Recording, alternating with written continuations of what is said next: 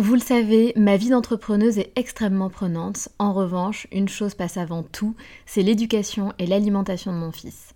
On fait très attention à notre alimentation et on essaie de plus en plus de réduire le sucre dans nos vies et dans la vie de Léo. Un sujet très important pour nous, sachant qu'en plus, un documentaire sur Arte nommé Sucre, le doux mensonge, énonçait qu'en France, un enfant de 8 ans a déjà mangé plus de sucre que ses grands-parents pendant toute leur vie. Donc jamais de goûter trop sucré et lui faire manger 5 fruits et légumes par jour. Avoir une alimentation équilibrée et fruitée, c'est clairement le meilleur des carburants pour vous les filles, mais aussi pour vos enfants. Je glisse souvent une gourde pomme pot dans mon sac, sans sucre ajouté bien sûr, avant d'aller le chercher à l'école, parce qu'en plus de plaire à Léo, ça équivaut à une portion de fruits recommandée par le programme national nutrition santé. Pour moi, c'est pratique et pour lui, c'est délicieux et ludique. Et maintenant, place à l'épisode.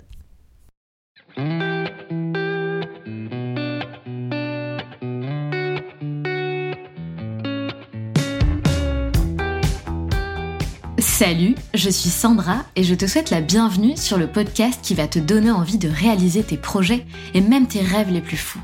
Notre mission, t'apporter de l'inspiration. J'échange avec des femmes qui ont osé s'écouter. Choix de vie audacieux, parcours atypique, projets fous, elles nous dévoilent tout sans filtre. L'idée, à travers chaque épisode, c'est d'adoucir tes peurs pour les remplacer par de l'audace et de l'enthousiasme.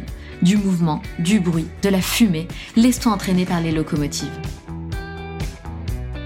Léa a 29 ans, elle a un petit garçon de 4 ans et elle a participé à la dernière saison de Mariée au premier regard. Et la belle Léa a marqué les esprits. Son papa est d'origine polynésienne mais a grandi en France. Léa a toujours été attachée à cette culture au point de faire de la danse tahitienne pendant 3 ans et de partir vivre à Tahiti à l'âge de 18 ans. Pour des raisons personnelles, elle devra partir assez brutalement de Tahiti avec son fils pour arriver en France. Une transition qui n'a pas été si simple car les repères de Léa se sont envolés et elle a dû s'adapter à la vie en métropole. Trois ans plus tard, après trois années de célibat, Léa postule à l'émission Marie au premier regard. Elle était très arrêtée sur des critères physiques bien définis et elle n'arrivait pas à lâcher prise là-dessus. Elle a donc suivi les conseils de sa grand-mère, une grande fan de l'émission. Elle prend son courage à deux mains et elle s'inscrit et elle se prend rapidement au jeu. Finalement, tout va très vite puisqu'elle s'est mariée trois mois après son inscription. Léa nous ouvrira aussi les portes des coulisses de l'histoire de Léa et Emmanuel. Qu'a-t-elle réellement ressenti quand elle l'a découvert? Comment se sont passées les premières heures ensemble? A-t-elle été vraiment bluffée par leur compatibilité? Pourquoi exactement ont-ils décidé de se séparer? Comment expliquer à sa communauté qu'ils ne sont plus ensemble alors que des millions de téléspectateurs voient Emmanuel et Léa repartir main dans la main à la fin de l'émission? Comment a-t-elle vécu cette montée médiatique? Comment continuer sa vie normalement en ayant l'impression d'être toujours observée? Et quels sont les futurs projets de Léa?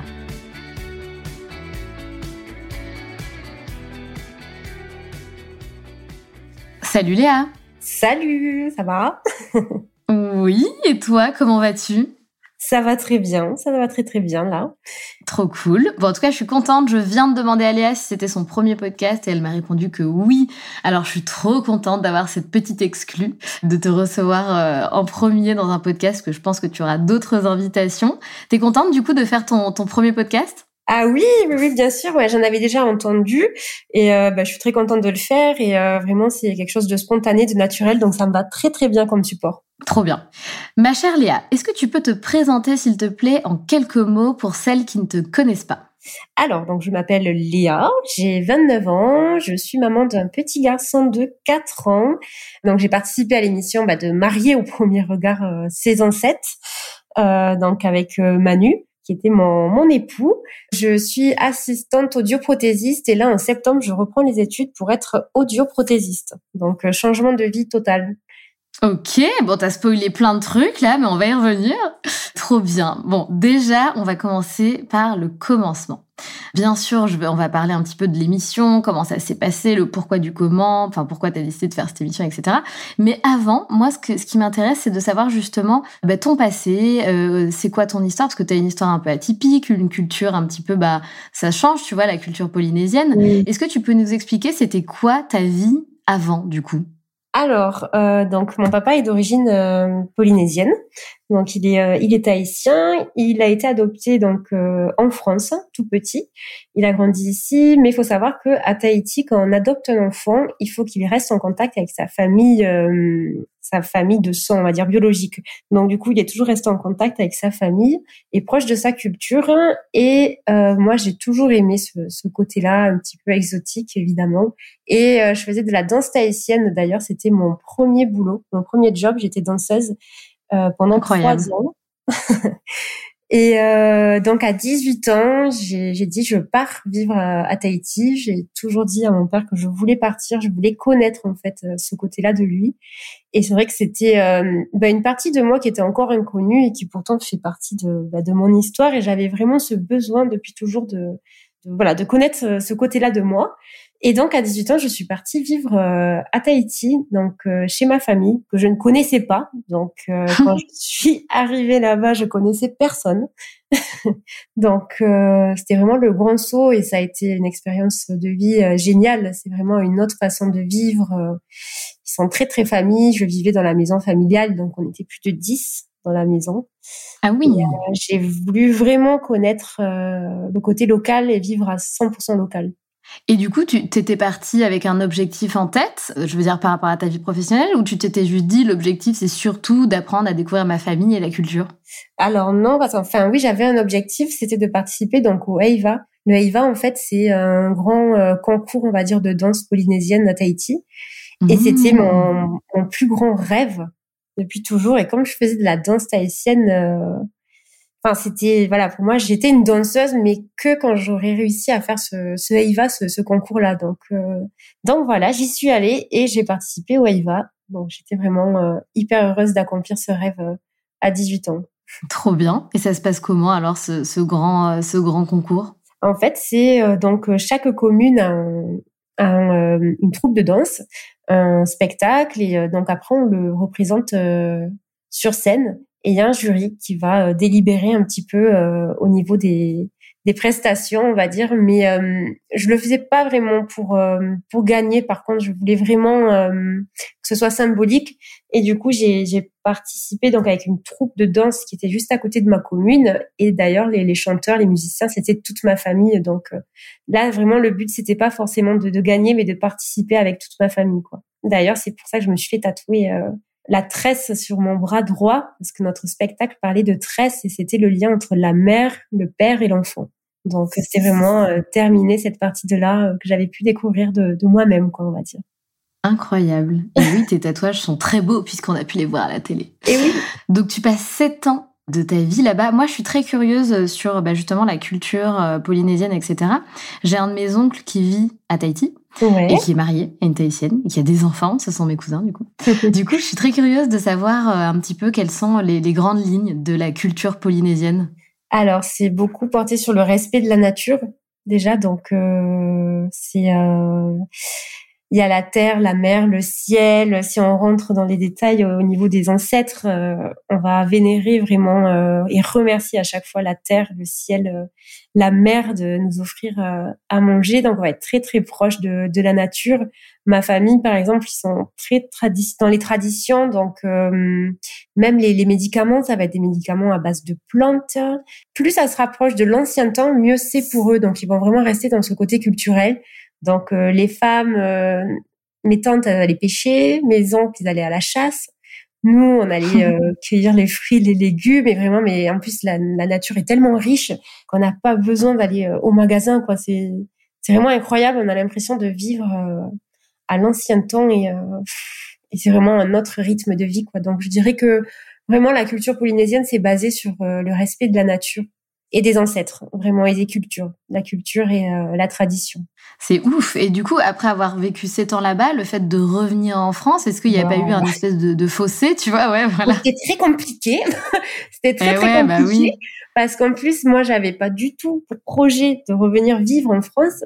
Alors revenir ah. pour euh, moi j'avais du coup j'ai eu mon petit et on est rentré en France euh, il avait neuf mois donc pour que je puisse être auprès de, de mes parents pour l'élever vu que j'étais seule avec mon enfant donc ça s'est fait précipitamment. J'ai dû prendre une décision assez rapide. Et euh, donc c'était pas, je veux dire, euh, trois quatre mois avant ça, je n'avais même pas pour projet de revenir en France, donc ça a été hyper brutal pour moi. Surtout que ça s'est fait et 15 jours après, il y a eu le Covid. ah oui, d'accord, ok. j'ai eu énormément de chance de pouvoir partir avant. C'est ce que j'allais dire. Ah ouais, ouais. Et donc pour moi, finalement, le Covid a été bénéfique vu que j'ai pu rester à la maison euh, avec mon père qui s'y a pu, euh, comment dire, euh, prendre la, relève un petit peu sur mon fils pour que je puisse me reposer, quoi. Donc vraiment, moi, le Covid, ça m'a beaucoup aidé. Ben oui, mais mais tu n'es pas la seule. Tu n'es pas la seule. Il y en a beaucoup qui ont saisi cette cette fenêtre de tir et ça a fait beaucoup de bien de faire une pause en fait aussi ah dans le tourbillon de la vie. C'est ça. Et donc, du coup, après, quand j'ai pu ressortir euh, de ma maison, euh, là, j'ai vraiment eu le choc. ça m'a. Je me rappellerai toujours de parce qu'à Tahiti, c'est vrai qu'on se maquille pas, on est très naturel. Euh, même les habits, c'est vraiment cool, quoi. C'est pas prise de tête. Et donc, quand je suis ressortie de là, donc le Covid, c'était mai, juin, je suis sortie manger une glace pas très loin de chez moi c'était en plein après-midi et je me rappelle quand je voyais euh, les, gens, tant de monde, de, j'avais l'impression que j'allais étouffer. Puis les, les filles euh, bien pomponnées, hyper jeunes, je savais plus, j'étais complètement perdue, j'avais plus aucun repère. Qu'est-ce que je fais là? J'avais l'impression de, d'être dans le futur, quoi. Enfin, de, ah, c'est drôle. Ah ouais, ouais, c'était euh, c'était un peu compliqué. bah oui, tu m'étonnes. Et au niveau de ta vie professionnelle, du coup, tu faisais quoi à Tahiti et est-ce qu'il y a eu une transition ou est-ce que tu avais le même métier du coup à Tahiti? Euh, non, ensuite donc euh, j'ai travaillé donc j'étais commerciale euh, dans la téléphonie, donc, j'étais chez Vodafone exactement pendant un petit moment quand même, pendant quatre ans.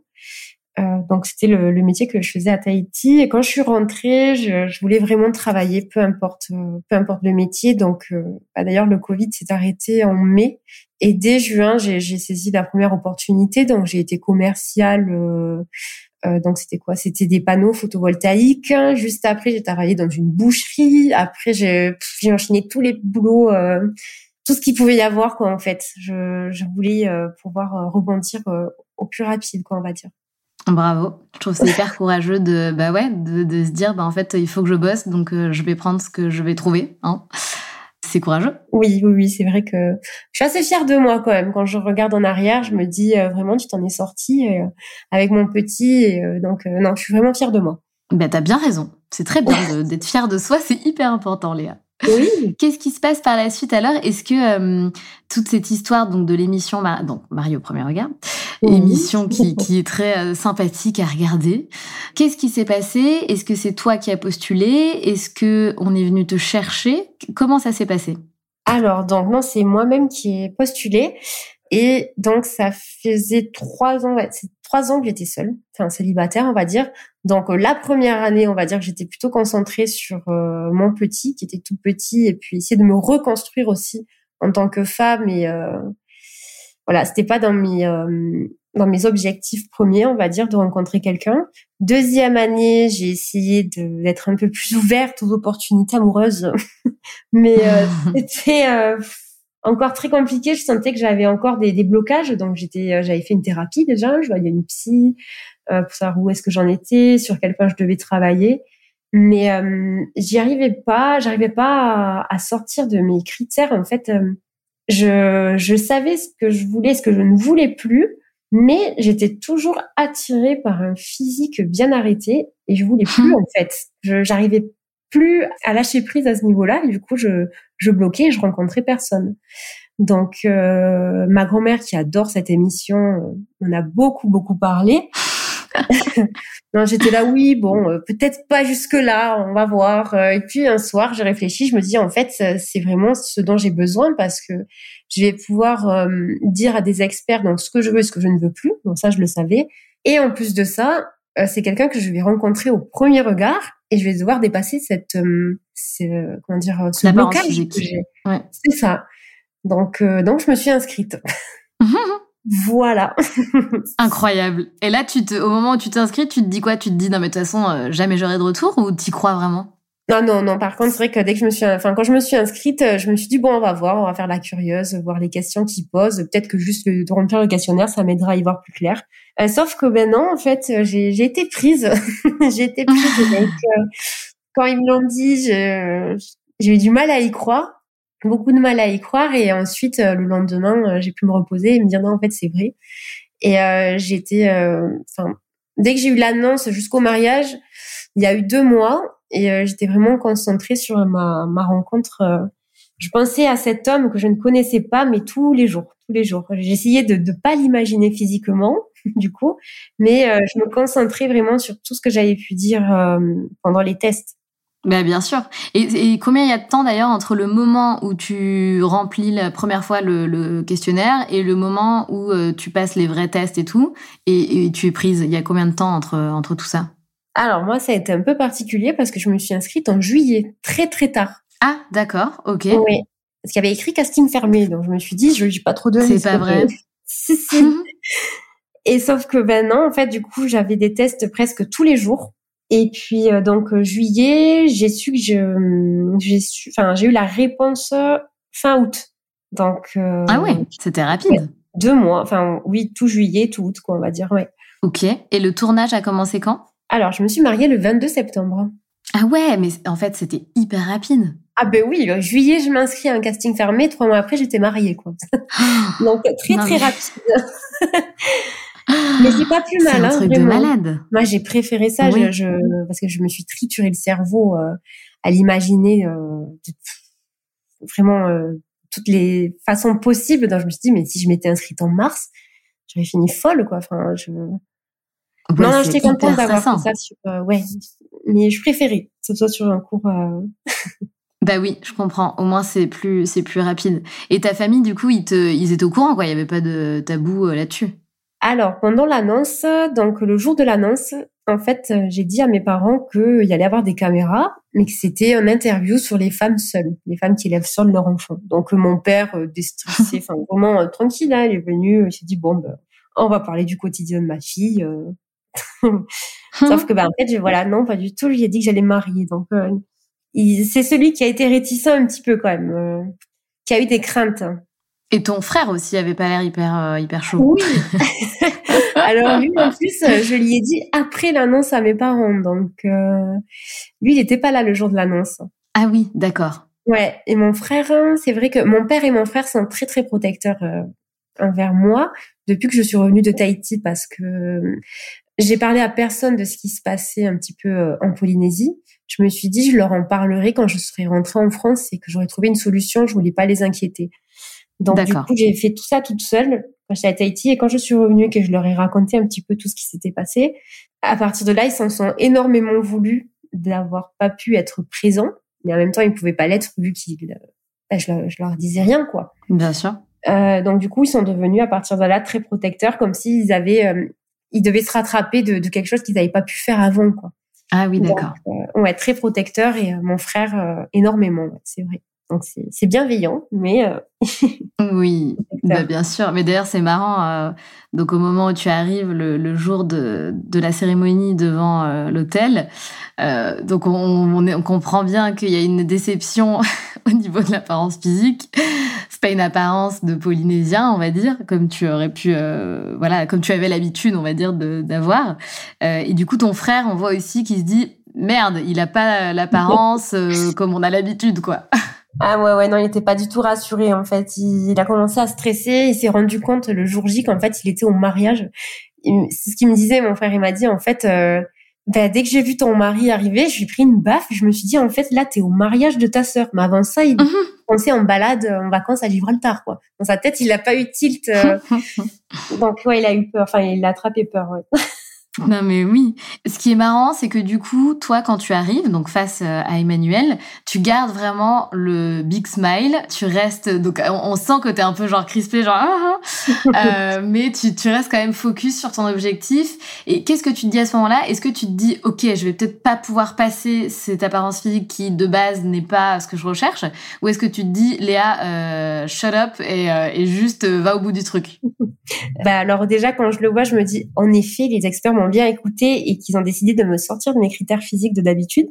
Donc je me dis bon bah à partir de là, il va falloir que tu fasses comme tu tu l'as dit depuis le début, que tu découvres euh, cet homme euh, autrement que par tes, tes habitudes que tu as pu avoir avant. Et justement, c'est ce que je voulais.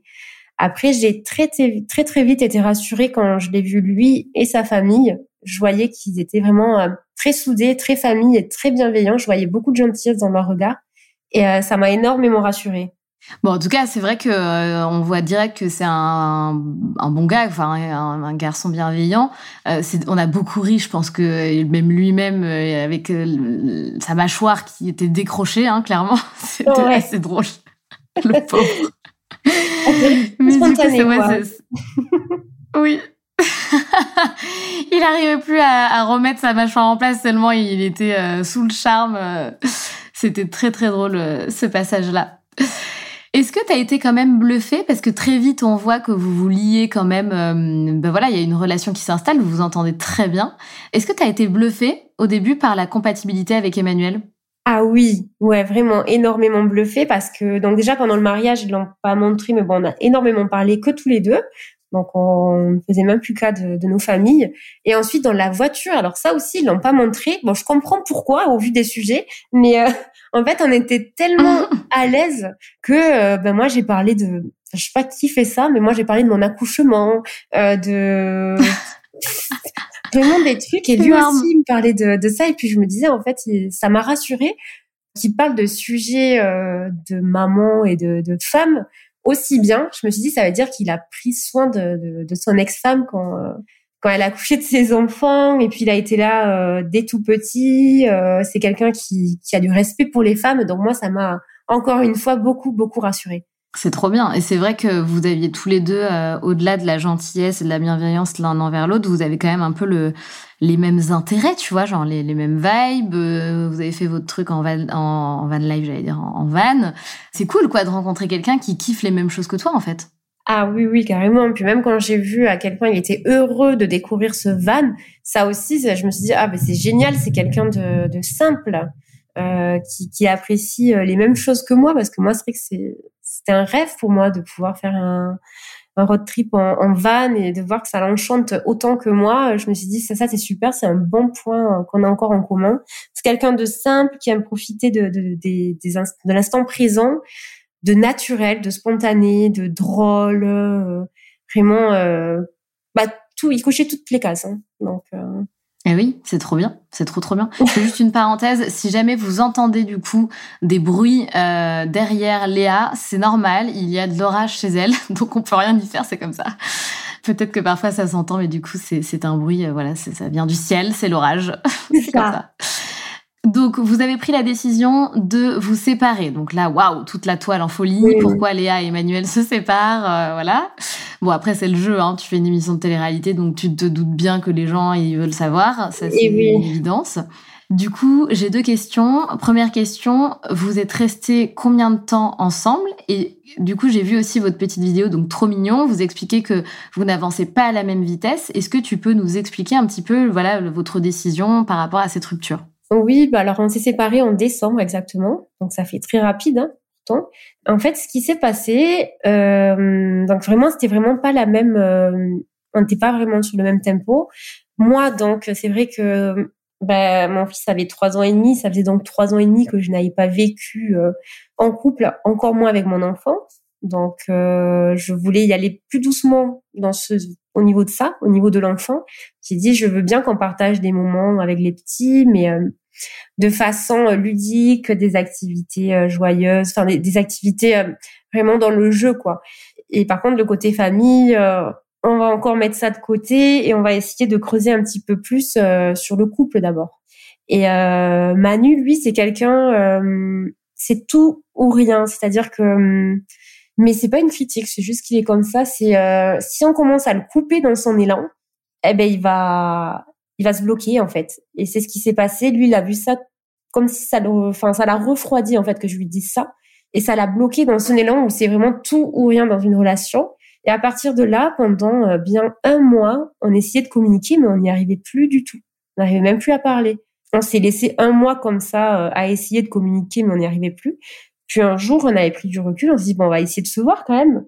Et donc on s'est vu et en se voyant, en fait, euh, en fait, je crois que c'est tellement euh, le mariage, c'est euh, en haut, très en haut, puis il y a le retour à la réalité, on redescend un petit peu, puis il y a essayer de trouver un rythme chacun, et euh, on n'a pas réussi. On n'a pas réussi ce moment-là. Et quand on s'est retrouvés, il y avait plus cette petite, il y avait plus cette flamme, autant lui que moi. Hein. Et donc on s'est dit, on va, on va arrêter, on va arrêter là. On verra plus tard, on verra plus tard ce que l'avenir nous, dira, mais pour l'instant, on va arrêter. Et dès l'instant où on s'est dit qu'on allait arrêter, on s'est senti euh, soulagé autant lui que moi. Et on a passé la soirée à boire des bières et à manger de la pizza. C'est ouf. Mais du coup, vous êtes encore potes? Oui, oui, oui, on s'entend euh, vraiment bien pendant toute la. Enfin, dès ce moment-là, on s'est promis même de, de se respecter et de prendre soin de l'un et de l'autre parce que euh, il allait avoir la diffusion et la diffusion, on savait pas comment elle allait se passer, ça allait se passer, la télé, tout ça, la médiatisation, on connaissait, enfin, on connaissait pas quoi, ça n'avait pas partie de nos vies. Et euh, donc on s'est dit qu'on serait là pour se, se, soutenir en fait. Euh. Et c'est ce qui s'est passé pendant euh, la diffusion. par moment, si un avait un bas, il appelait l'autre et puis on, ça allait mieux quoi. On a, on a gardé vraiment ce, cette relation là basée sur le, le respect. Donc donc voilà, on s'entend vraiment bien. c'est hyper mignon et c'est bien, je trouve, euh, de c'est ok quoi. Voilà, il y a eu l'expérience, ça a été euh, génial et puis finalement vous prenez deux chemins différents et c'est encore mieux quand c'est voilà c'est fait dans de bonnes circonstances. C'est euh, c'est cool quoi. C'est enfin j'ai envie de dire c'est mieux que ça se passe comme ça, surtout après une aventure aussi forte. Ah oui, oui, oui, heureusement même qu'on s'entend bien pour avoir à la diffusion parce que c'est un monde quand même, les réseaux sociaux, la médiatisation, les montages.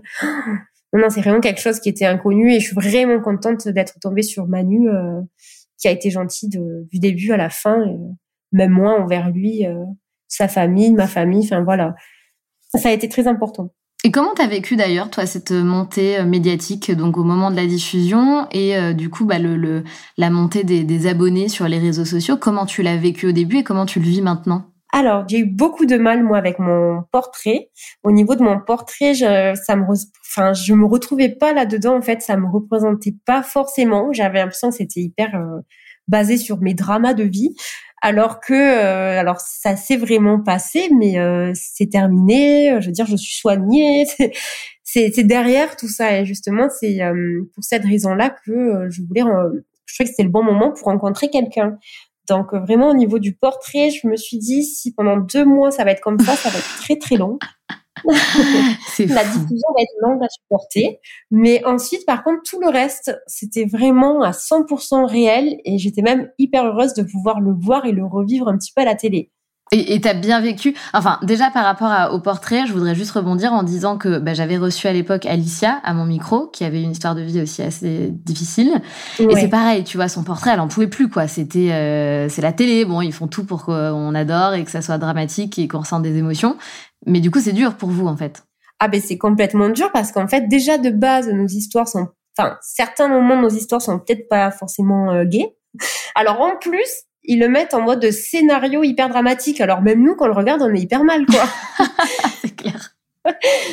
donc, euh, donc voilà. Après, euh, bon, je comprends, c'est de la télé, ils essayent d'accrocher le, téléspectateur en fait.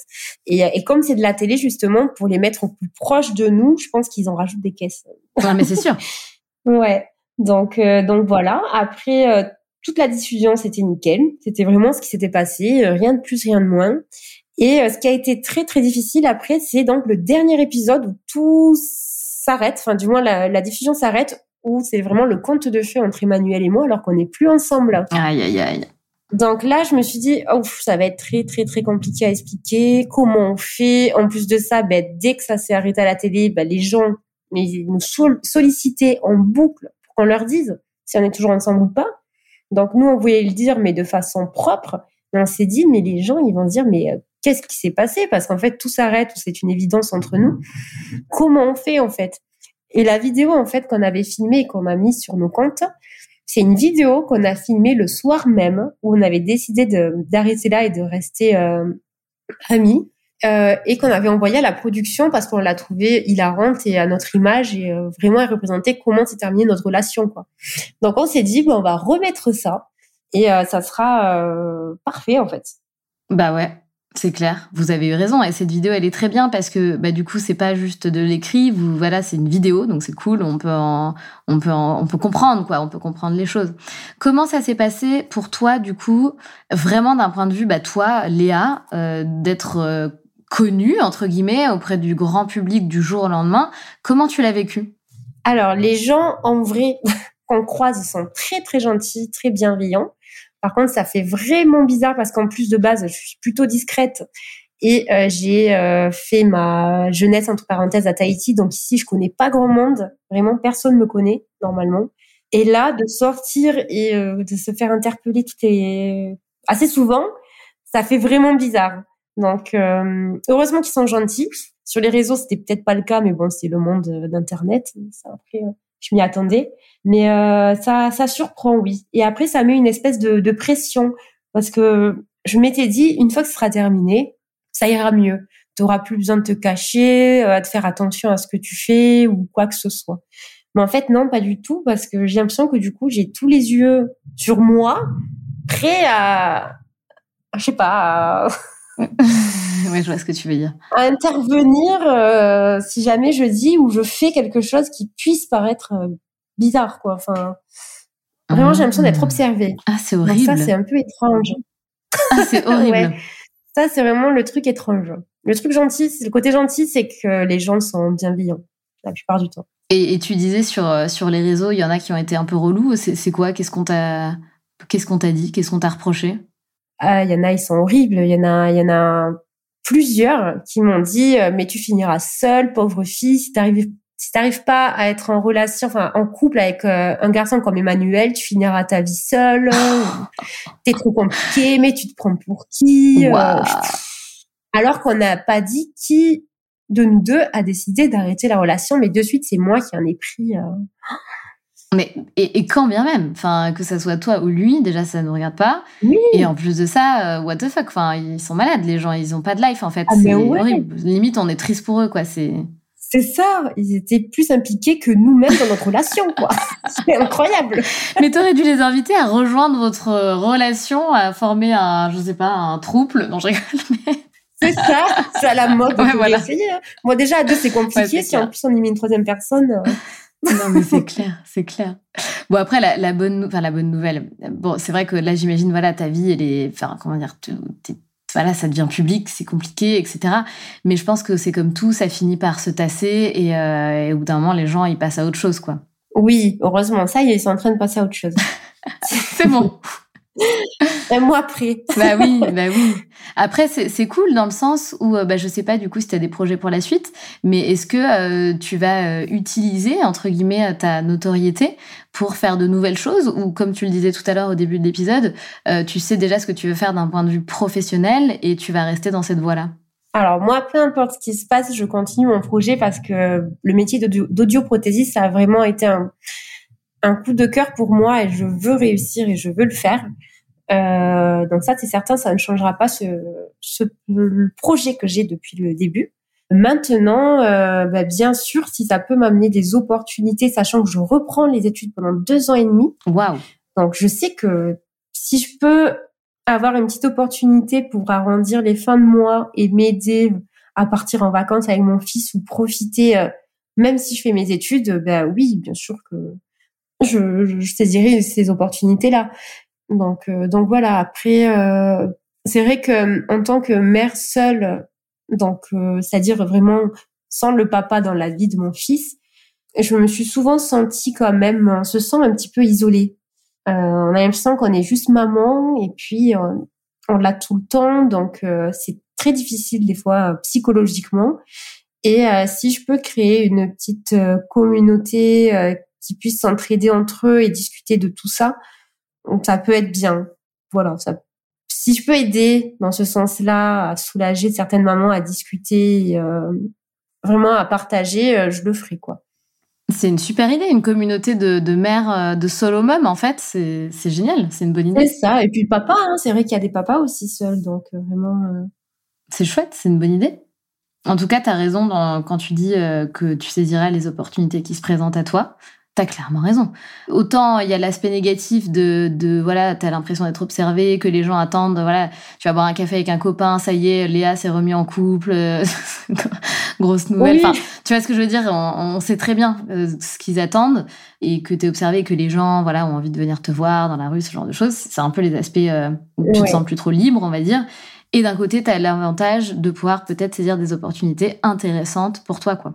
Oui, c'est ça, bien sûr. S'il y a, y a une opportunité à, à saisir, bien sûr que je, que je la saisirai si c'est pour le confort de mon fils et le mien. Hein. Donc, et tant que ça ne fait de mal à personne, pour moi, il y a, y a aucun problème.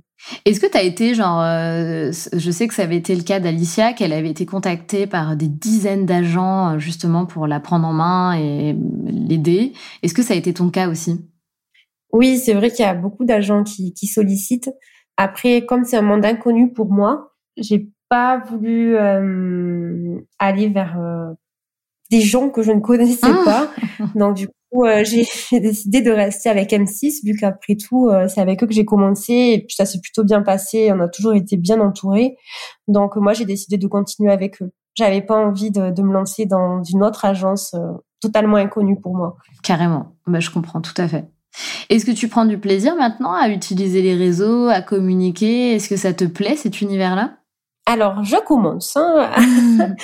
à trouver mon petit rythme et ce que j'aime faire et, euh, et les vidéos aussi euh, des autres euh, des autres personnes qui sont sur sur Instagram. Je commence vraiment à m'y intéresser et finalement, je trouve que c'est euh, hyper positif Instagram. C'est c'est inspirant. Il y a vraiment des personnes solaires. Enfin, c'est vraiment un univers. Bon, alors faut faire attention évidemment, mais je trouve qu'il y a beaucoup de, de motivation de gens rempli de, de, bonne volonté. Enfin, je sais pas, c'est vraiment euh, un univers que j'aime bien finalement. Mais je suis assez d'accord avec toi. Bah, pour le coup, euh, voilà, nous, on est assez euh, les locomotives dans un univers hyper positif, etc.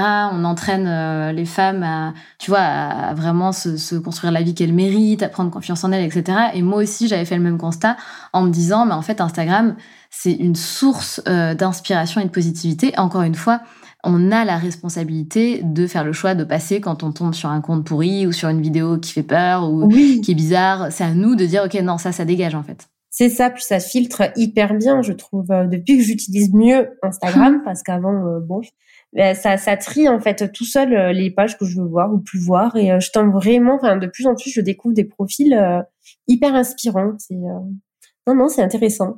Et j'avais une question par rapport à ton fils, du coup. Est-ce qu'il a capté un petit peu l'expérience euh, Mario Premier Regard ou pas trop? Alors, pas du tout. il m'a aperçu une fois à la télé. Et la seule chose qu'il m'a dit, il m'a dit Maman, va chercher la patte patrouille. Parce qu'en fait, il croyait que j'étais rentrée dans la télé. et que ah, du coup, il allait chercher la patte patrouille. ah, c'est génial. Bon, ça a été un peu compliqué, mais. Euh... T'aurais pu ramener la patte patrouille quand même, Léa. C'est vrai. Ou t'infiltrer dans le dessin animé, quoi. J'y penserai la prochaine fois si jamais je, je décide de refaire de la télé. Ce sera avec la patte patrouille. Pas de patrouille ou rien. c'est trop mignon. Enfin, c'est trop beau. Moi aussi, j'ai un fils de 4 ans. Il a le même âge que ton petit. Et, euh, et à cet âge-là, c'est, tu vois, c'est l'innocence pure, quoi. Ah ouais, c'est génial. Vraiment, qu'il reste comme ça le plus longtemps possible. Mm, bah ouais, c'est clair. C'est ce que je me dis aussi. Ma chère Léa, est-ce que tu as autre chose à partager avec nous? Bon, on est pas mal. Au niveau des projets, de l'expérience et tout. En tout cas, c'est très, très, très agréable. Mais c'est un plaisir. Bon, malgré le tonnerre, je suis désolée. Bah écoute, on n'y peut rien. On fait avec les éléments euh, de la nature. Voilà, hein, on fait comme on peut. C'est ça. je ne te quitte pas tout de suite. Je te garde encore quelques secondes, quelques minutes, puisqu'on a un petit rituel dans, dans les épisodes des locomotives. En fait, à chaque fin d'épisode, je pose trois questions à mon invité, qui sont toujours les mêmes questions. Donc, première question, Léa, c'était quoi ton rêve de petite fille? Ah, c'était de, bah de, de partir vivre à Tahiti et de danser. oui, donc c'était vraiment, vraiment ton rêve de déjà toute petite en fait. Ah ouais, ouais, des petits, je mettais des petits parios, de, je dansais, je jouais de la musique tahitienne, euh, je, je regardais des dessins animés sur Tahiti, sur Hawaï. Euh, c'est fou, hein, mais depuis toute petite, je l'avais en tête de, de vivre ce rêve-là éveillé et d'être euh, dans la nature, dans la vallée, dans la forêt. vraiment. C'est trop bien. dans les, ouais, Trop bien. Est-ce que tu as un mantra, une phrase qui te, qui te guide particulièrement dans la vie? Non, à part que la vie est belle et que, ben, je sais pas si c'est vraiment un mantra qui est écrit par quelqu'un, mais oui, la, la vie est belle, il faut en profiter.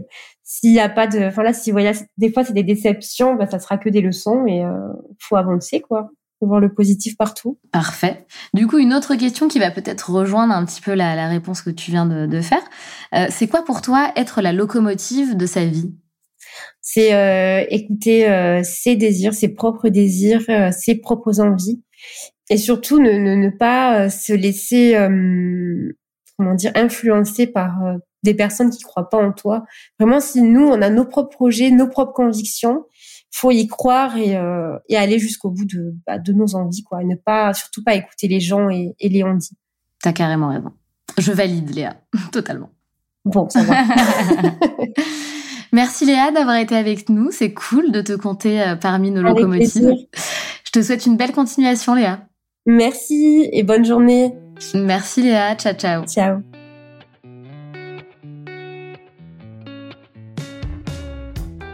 C'est la fin de cet épisode et j'espère qu'il t'a plu. Si tu as envie de laisser 5 étoiles sur Apple Podcast ou Spotify, surtout n'hésite pas. Merci pour ta fidélité et on se retrouve mardi prochain pour un nouvel épisode. Pense à rejoindre la communauté Les Locomotives sur Instagram pour toujours plus d'inspiration, de motivation et de good vibes.